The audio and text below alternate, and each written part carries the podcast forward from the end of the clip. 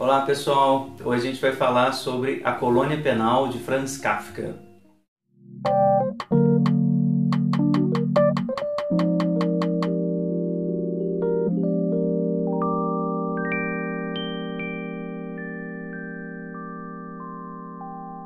Pessoal, mais uma vez vou falar de sadismo, a gente já falou sobre a causa secreta né, do Machado de Assis, e agora vamos para um outro autor também predileto, assim, que eu gosto muito, que é o Kafka, é um autor bem interessante e ele tem um livrinho, né, bem pequitinho, chamado Na Colônia Penal. Nessa tradução aqui da Paz e Terra do Modesto Carone, é a que eu vou seguir para falar com vocês hoje. Recomendo também essa versão HQ que a Companhia das Letras lançou também, quadrinhos na companhia, né, com os desenhos do Nael, né, um roteiro específico da Sylvain Ricard. Então vale a pena, os desenhos são bem interessantes, tem o roteiro básico, aqui do, da colônia penal. Então vou falar um pouquinho do conto do, do Kafka, um pouco da obra dele, para a gente falar um pouquinho do sadismo também, assim como eu fiz lá sobre a causa secreta do Machado de Assis. A ideia geral da obra do Kafka, ele né, é famoso exatamente por essa articulação,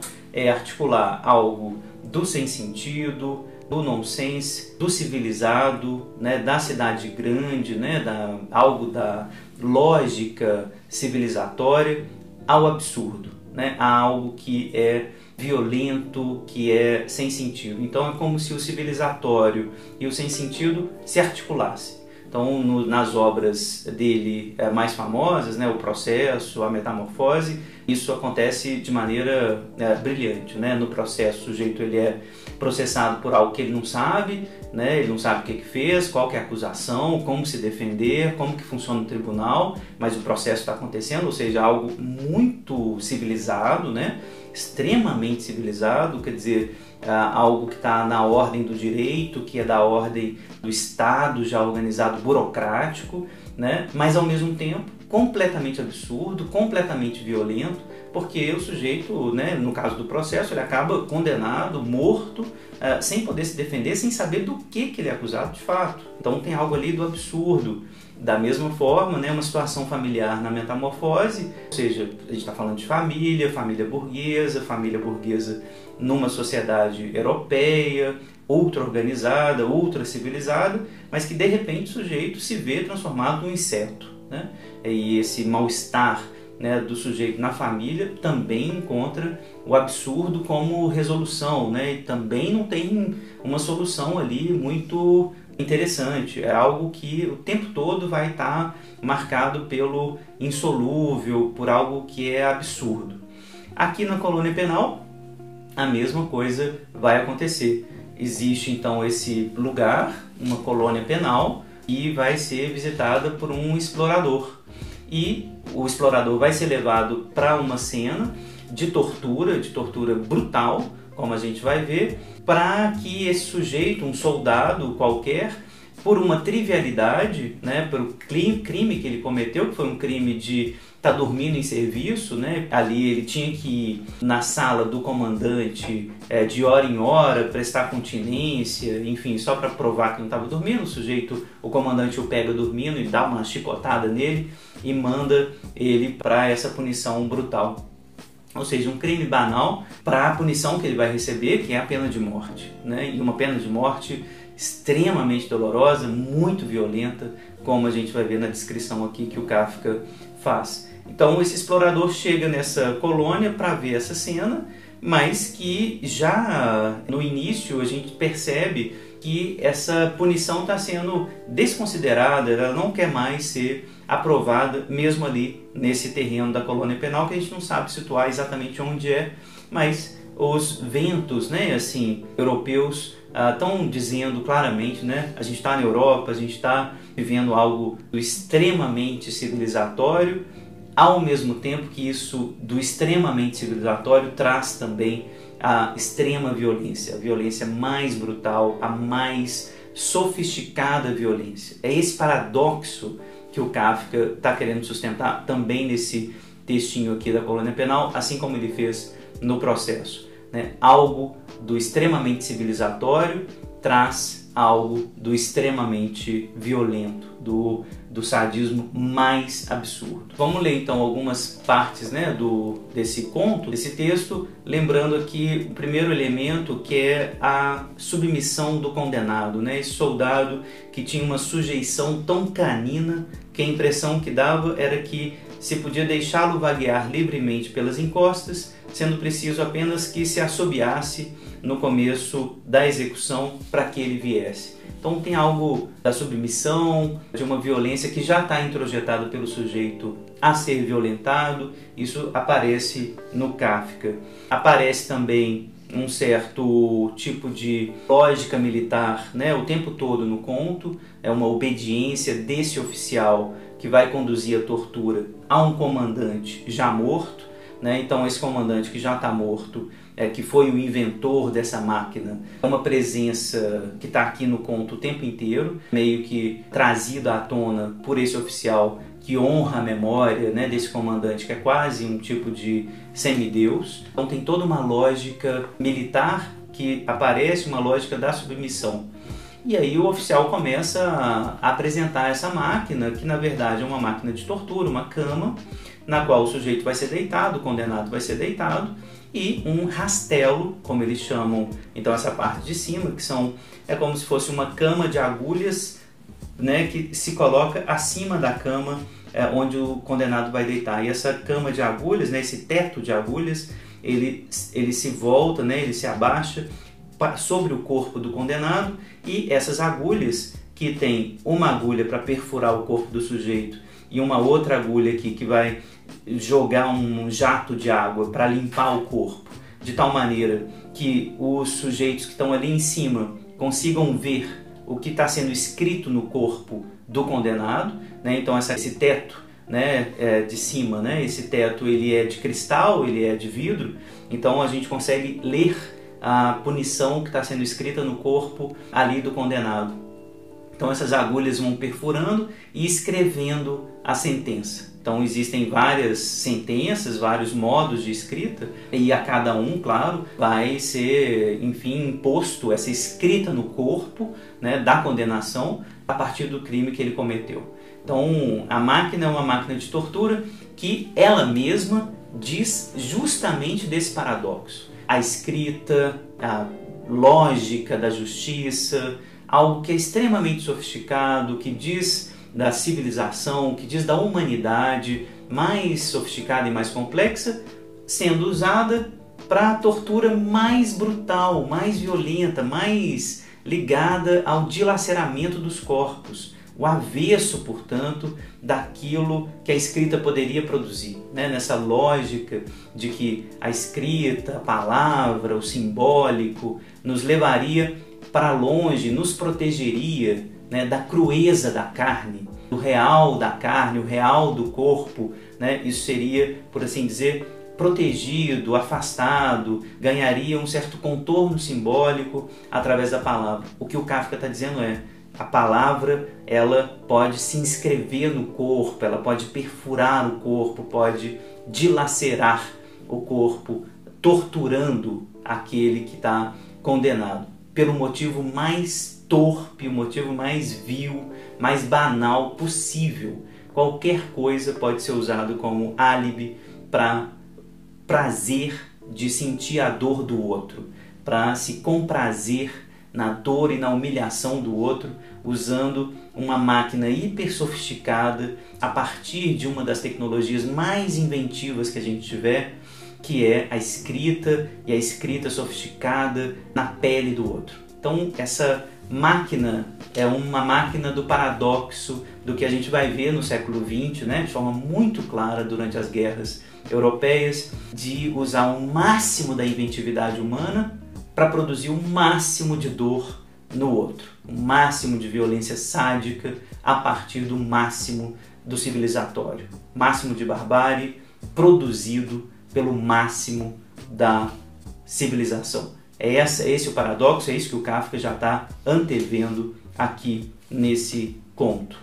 Um detalhe importante né, no conto é que o oficial tenta mostrar para o explorador né, que está conhecendo ali o experimento essa sentença escrita e, e ele não consegue ler, o explorador não consegue ler porque parece tudo muito rabiscado. Então a escrita da máquina que está ali num papel, né, que ele vai coordenar as agulhas depois a partir daquele papel, essa escrita é ilegível. Isso é um detalhe super interessante que aparece no conto aqui porque que escrita que é essa, né? Assim que a gente não consegue ler, que só o oficial consegue ler, só o comandante conseguia escrever e ler, só os oficiais conseguem discernir efetivamente o que está escrito ali, né? Mais uma vez me parece uma metáfora típica do Kafka, a metáfora de que a lei ela não é compreendida por esse sujeito que vai ser punido, né? Ele que tinha que entender a lei, ele que tinha que dialogar a lei, afinal ele está sendo punido pela lei, ele devia ter direito à defesa, ele não vai conseguir ler a sentença, ele não consegue compreender o que está escrito. E é exatamente o que acontece também no Estado Democrático de Direito. Né? Quando alguém é processado, um sujeito que está fora do campo simbólico, né? fora do campo universitário, fora do campo econômico e não tem uh, direito, recurso à defesa, ele não entende nada do que está acontecendo, nada, sem auxílio do advogado, sem auxílio outras pessoas que possam auxiliá-lo dentro desse labirinto legal, ele está absolutamente sem saber ler a sentença uh, que ele vai receber. Ele não consegue nem ler, uh, nem interpretar, nem se defender. Então é isso que o Kafka está vendo e está descrevendo aqui nessa metáfora, que é uma metáfora, a gente vai ver, nada exagerada do que acontece efetivamente desse sujeito com o sujeito que está excluído uh, da cultura. Está excluído e incluído ao mesmo tempo. Né? Eu vou falar disso um pouco mais adiante. Então, esse sujeito que não sabe né, por que, que ele foi condenado, não teve oportunidade de se defender, ele é tomado ali como condenado a partir da decisão do oficial. Né? Para esse oficial, né, o princípio segundo o qual tomo decisões é a culpa é sempre indubitável. Uma vez que o sujeito é culpado, é isso, ele é indubitável, não, não, tem, não é passível de dúvidas, ele vai ser condenado e a máquina vai entrar em serviço.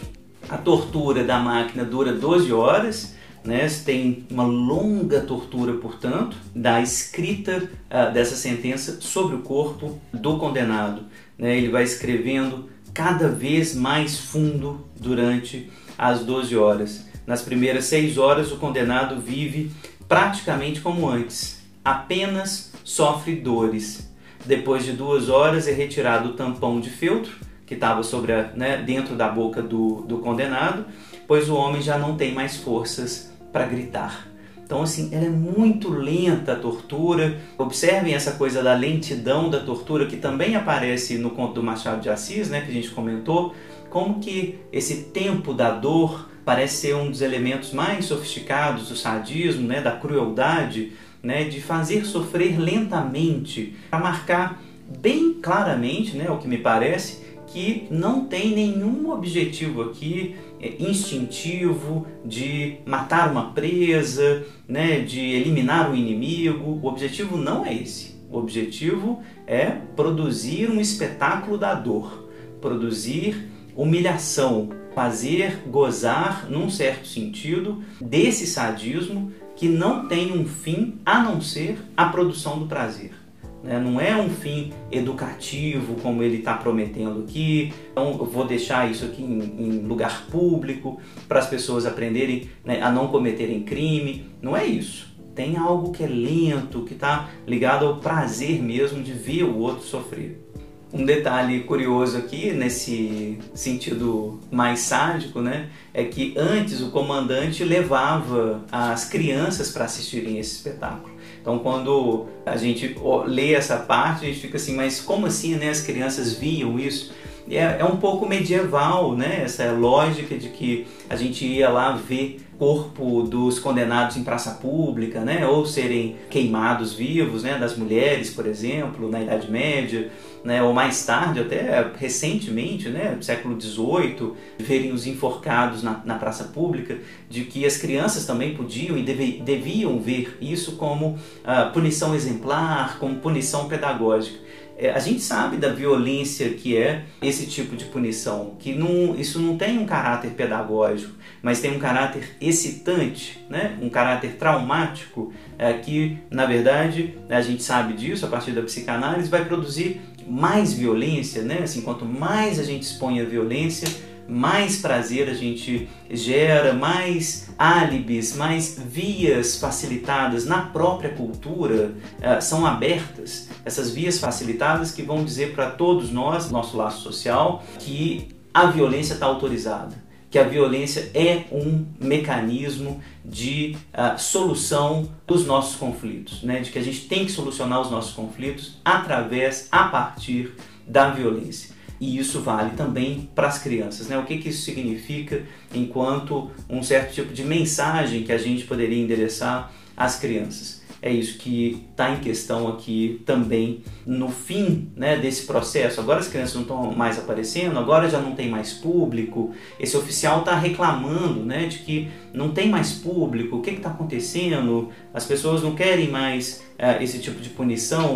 Né? O comandante deixava isso acontecer com tanto glamour. Né? Por que, que as pessoas não querem mais? a partir de um determinado momento, o explorador vai deixando muito claro que não concorda com a punição e até um determinado momento que o oficial então libera esse soldado condenado, né? E ele mesmo, o oficial, entra na máquina, né? Tira sua roupa, quebra a espada, né? E entra ele mesmo na máquina e ele mostra de novo, né, para o explorador a folha na qual ele vai ler a sua sentença, a sentença do oficial, e ele lê, né, seja justo.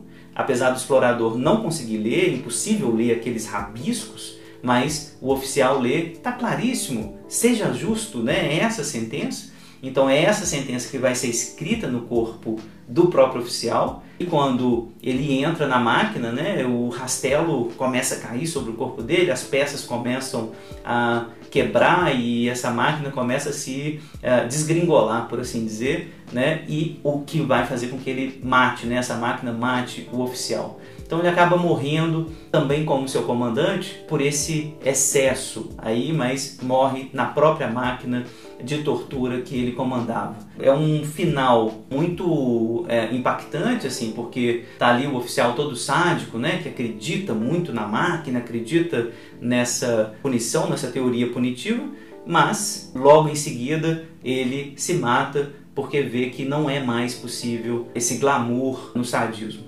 termina o conto, né, esse livrinho, com uma ida do explorador a um determinado local onde o comandante está uh, eh, enterrado.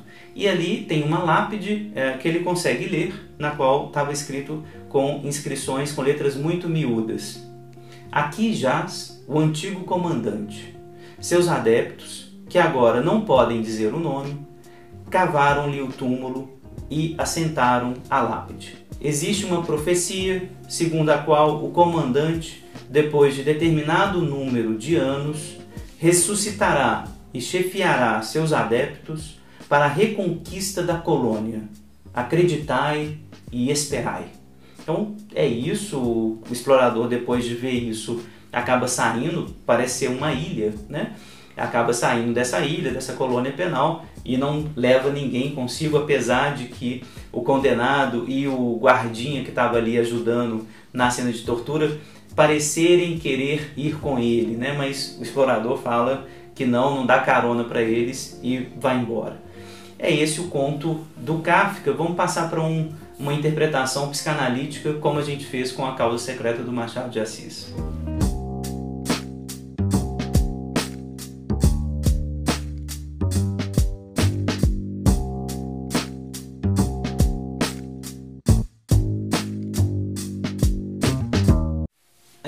Como eu falei no início, o Kafka ele está interessado em trabalhar com essa contradição. Por um lado, a civilização, por outro, a barbárie e como que essas duas coisas se articulam.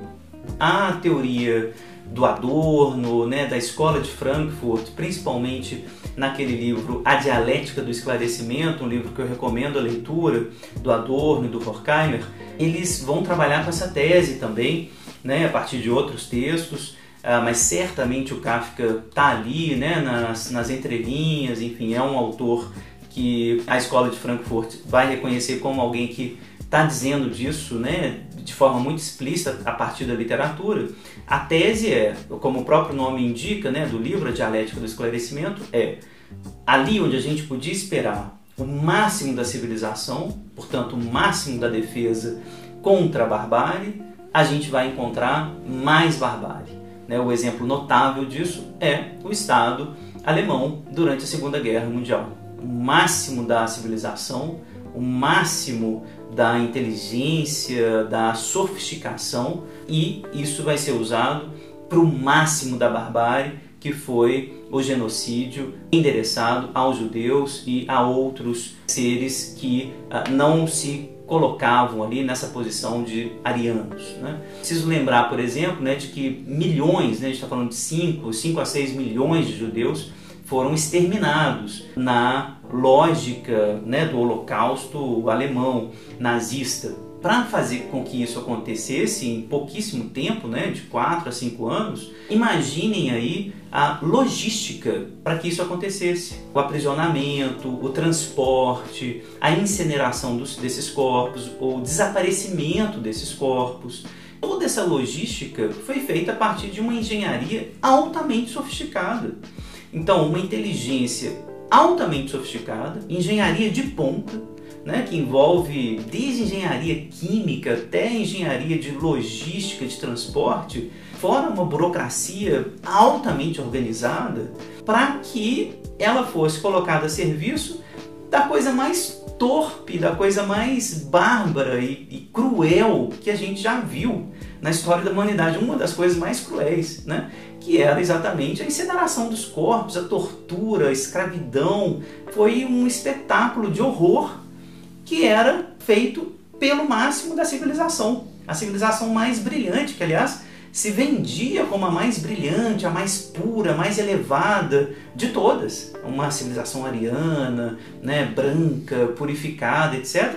Mas que no fundo dela tinha o um horror. É esse o paradoxo que aparece então na dialética do esclarecimento, que aparece na obra do Kafka, e é isso também que o Freud vai insistir na, nas obras dele, né, nos textos dele sobre o sadismo. A ideia de que por trás de tanta neurose obsessiva, né, de tanta recusa, de tanto controle, de tanta tentativa de fazer as coisas recusando a sexualidade infantil, por detrás disso, sob o fundo dessa estrutura toda idealizada, tem o horror, tem a sexualidade infantil, tem o mortífero, tem algo que é o avesso desse controle absoluto. Então, a primeira grande leitura que a gente pode fazer da colônia penal, da obra do Kafka, é uma alegoria, né? uma leitura que mostra como sendo uma alegoria né? aos tempos modernos, onde o máximo da civilização não está cumprindo a promessa que é feita a partir do pacto civilizatório. Esse processo civilizatório, né, aliás, como vai descrever muito bem o Norbert Elias, esse processo civilizatório não tem cumprido suas promessas para a maioria das pessoas. A maioria das pessoas ainda está fora do pacto, ainda não é incluída propriamente dito. Né? Aliás, essa dialética de o sujeito está dentro do campo social, mas ao mesmo tempo não está, né? É como se ele tivesse contido no conjunto social, mas não pertencesse ao conjunto social. Esse, essa posição ambígua, né, de estar tá contido, mas não pertencer, isso vale para a maioria das pessoas. Né? Vale principalmente para aqueles que vão ser capturados por essas máquinas sociais, essas máquinas de tortura social, que vão simplesmente punir o sujeito sem dar a ele nenhum tipo de chance de se defender. E vão inscrever essas máquinas, vão inscrever nos corpos desses sujeitos, torturando-os lentamente as sentenças as quais esses sujeitos nem sequer conseguem ler. Então a gente está falando da fome, a gente está falando da exclusão social, a gente está falando da exclusão sistemática de direitos civis conquistados arduamente também ao longo do século XIX, XX. Tudo isso está sendo endereçado a esses sujeitos que não conseguem se defender e nem conseguem perceber muitas vezes que estão perdendo direitos, que estão sendo torturados, que estão sendo violentados né, dia a dia por essas máquinas brilhantes, né, civilizatórias, que estão dizendo aí do máximo da tecnologia, mas que não estão a serviço da humanidade, não estão a serviço da justiça, ao contrário, né, ali onde elas prometem justiça, elas trazem crueldade, elas produzem crueldade, elas produzem uma violência sem nome, quase inominável, absolutamente além né, da nossa capacidade de simbolizar o que está acontecendo. É essa o tamanho da violência. A gente sabe da leitura do Walter Benjamin, né, que ele vai fazer pós-Holocausto, pós-genocídio nazista, leitura do Primo Levi, enfim, essa leitura de muitos autores que estão dizendo de um inominável, de uma impossibilidade de dizer a partir dessa articulação abominável, né, articulação entre o máximo da civilização e o máximo da crueldade. Para terminar essa leitura do Kafka, eu queria recomendar um texto do Freud de 1907 chamado Atos Obsessivos e Práticas Religiosas. Eu acho que vale a pena fazer um vídeo só sobre ele, mas um comentário rápido aqui é o seguinte: o Freud está descrevendo a semelhança né, entre as práticas religiosas e a neurose obsessiva. E aí, no final desse texto, tem um parágrafo que eu gosto demais que o Freud está dizendo assim, então tá, o obsessivo ele está recalcando né, a sua sexualidade infantil, controlando principalmente a sua violência, seu desejo de dominar, então ele faz né, todas essas práticas uh, obsessivas, né, se controlando, controlando o outro, controlando o ambiente, e isso se parece muito com a religião, né? A religião também é cheia de rituais, também serve em grande medida, principalmente as religiões monoteístas, né, para colocar a violência em nome de Deus, né? É Deus que comete a violência, não é mais o sujeito. A violência vai se tornando pecado, ela vai sendo cada vez mais controlada, ela vai sendo cada vez mais ritualizada, né?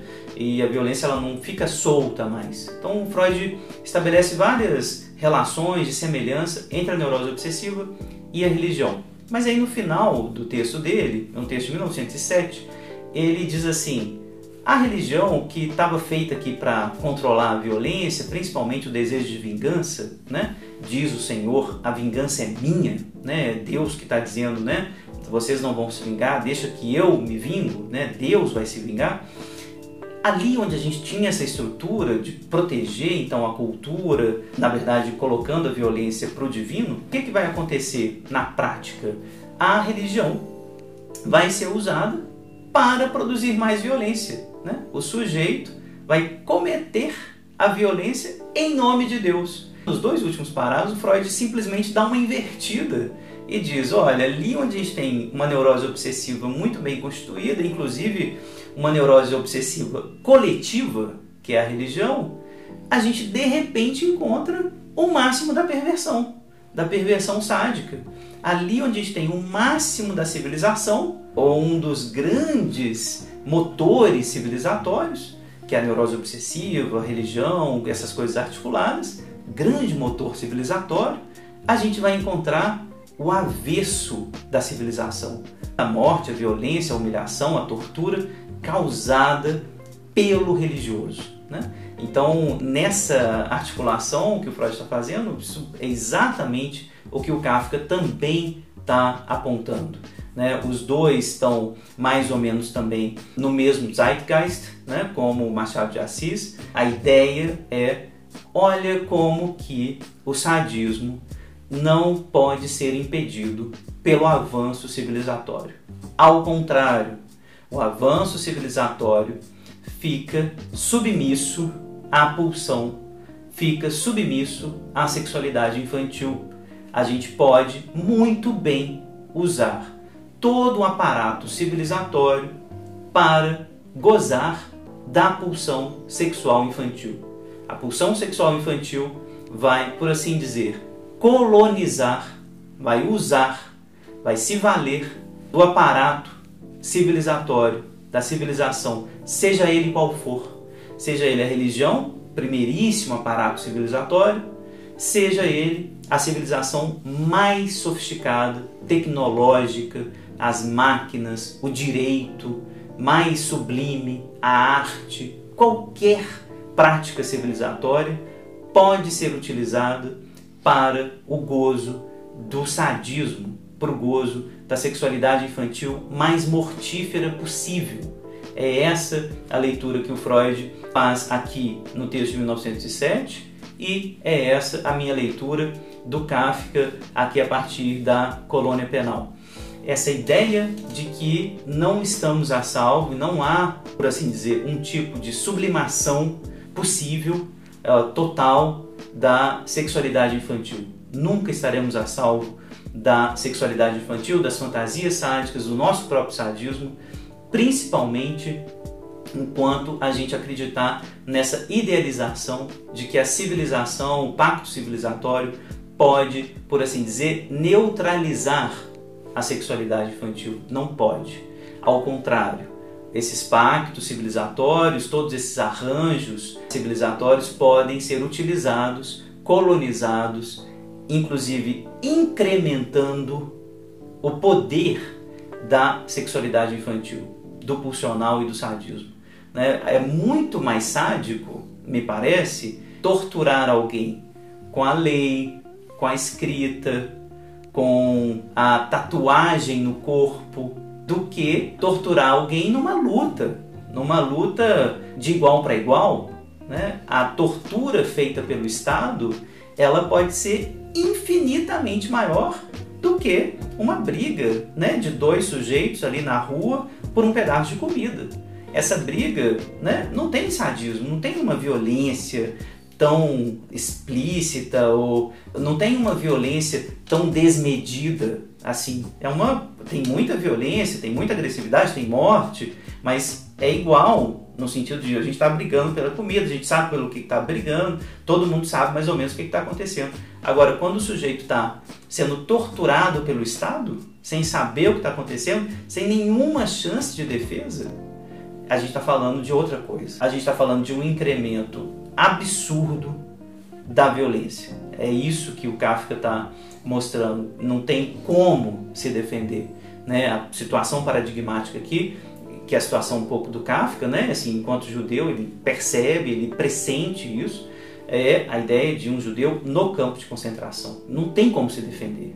A situação ela vai se tornando cada vez mais absurda. Né? E por mais que você tente explicar através da razão, não tem, não tem razão, né? Tem uma cena importantíssima no, no Primo Leve, né? Eu acho que está na Trégua, um livro do, do Primo Leve, na qual ele diz o seguinte: ali ele bebendo um pedaço de gelo que estava na janela do campo de concentração, o guarda chega e começa a espancá-lo por isso, né? E aí ele tenta explicar, né? Mas eu só estava pegando um pedaço de gelo para beber, eu estou morrendo de sede. Tava caindo neve, ele pega um gelo para beber, estava morrendo de sede. E aí o guarda bate nele e fala assim: você não pode fazer isso, né? E aí o, o prisioneiro diz: por quê? Warum? Né? E o guarda uh, responde: Hier ist kein Warum. Aqui não tem porquê. Né? É, é essa a lógica, não tem porquê. É, é, o sujeito não, não tem que saber, não, não sabe o que está acontecendo, ele está absolutamente aquém da razão. Mas no universo, todo ele regido pelo máximo da razão, o máximo da, da burocracia, o máximo da lei. É isso, é essa contradição absolutamente intolerável que o Kafka está tentando mostrar nesse conto da colônia penal. O máximo da lei, o máximo da burocracia a serviço do máximo da crueldade. Mais uma vez, né, a primazia, de acordo com Freud, é a primazia do desejo inconsciente, é a primazia do desejo, é a primazia da sexualidade infantil e a obra do Kafka ela é exemplar para mostrar isso para gente, né, para deixar isso mais evidente. É uma leitura um tanto pessimista, né? Mas eu queria terminar aqui dizendo que é também a civilização que tem permitido que a gente veja essas coisas e consiga se defender em alguma medida da sexualidade infantil. Então, assim, ela é pessimista porque ela destrói o nosso sonho de um progresso, né? um progresso contra a crueldade. Não tem esse progresso. Tem uma dinâmica que pode ser que essas forças civilizatórias consigam nos defender das nossas forças ligadas ao desejo. Essas forças ligadas ao desejo, muito importante ressaltar isso, não estão ligadas à nossa animalidade. Não é animal o que a gente faz, isso não é da ordem do instinto. Isso tem a ver com o nosso desejo, que é histórico, que é libidinal, que está tá na nossa história libidinal. Não é contra uma animalidade que a civilização luta. É contra algo que é propriamente humano, não animal, que é o pulsional. A civilização ela pode nos proteger, mas o que a gente está mostrando é a civilização pode ser utilizada também pelo desejo para incrementar ainda mais a sua força mortífera.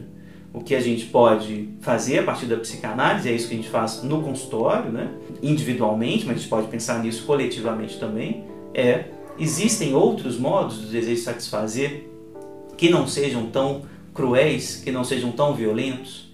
Existem modos, por assim dizer, que permitem um pouco mais de sublimação, sem acreditar na sublimação de maneira idealizada, né? de que a sublimação ela vai neutralizar o sexual. É possível isso? Então é essa questão que eu queria deixar para vocês a partir dessa reflexão sobre o sadismo e a gente continua a conversar também a partir da literatura, a partir da psicanálise, nesse projeto de extensão que está sendo sustentado aqui nesse canal do YouTube. Queria que vocês então se inscrevessem no canal, divulgassem, conversassem sobre o Kafka, vejam aí o que, que vocês têm a me dizer, comentem, critiquem, né? me deem sugestões também de outros livros. Vamos começar e continuar a dialogar sobre psicanálise e literatura. É isso aí, muito obrigado.